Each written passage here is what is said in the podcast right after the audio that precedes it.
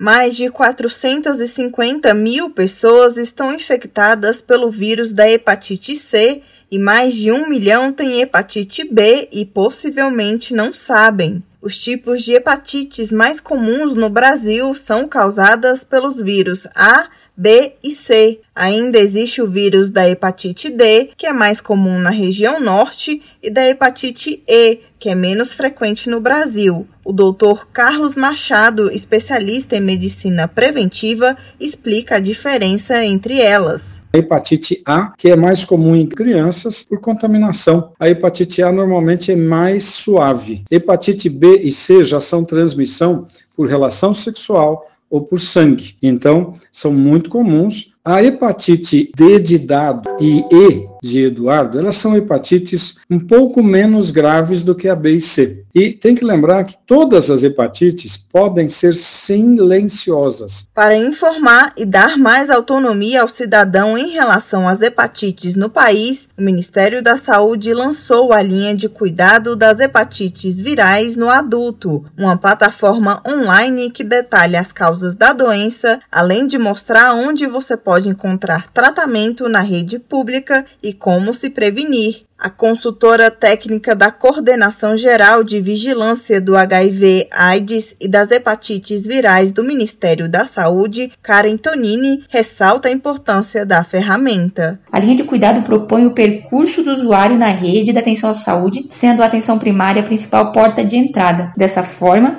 o acesso ao usuário e ao sistema de saúde é ampliado e qualificado, se tornando resolutivo e beneficiando a população. O mecanismo mais eficiente para diminuir a mortalidade associada à hepatite C é por meio da testagem, principalmente na faixa da população acima de 40 anos de idade. Para fazer o teste gratuitamente, basta procurar uma unidade básica de saúde da rede pública ou centros de testagem e aconselhamento. Para a hepatite B, há vacinas disponíveis desde 1996 e são aplicadas pelo SUS. Reportagem Larissa Lago.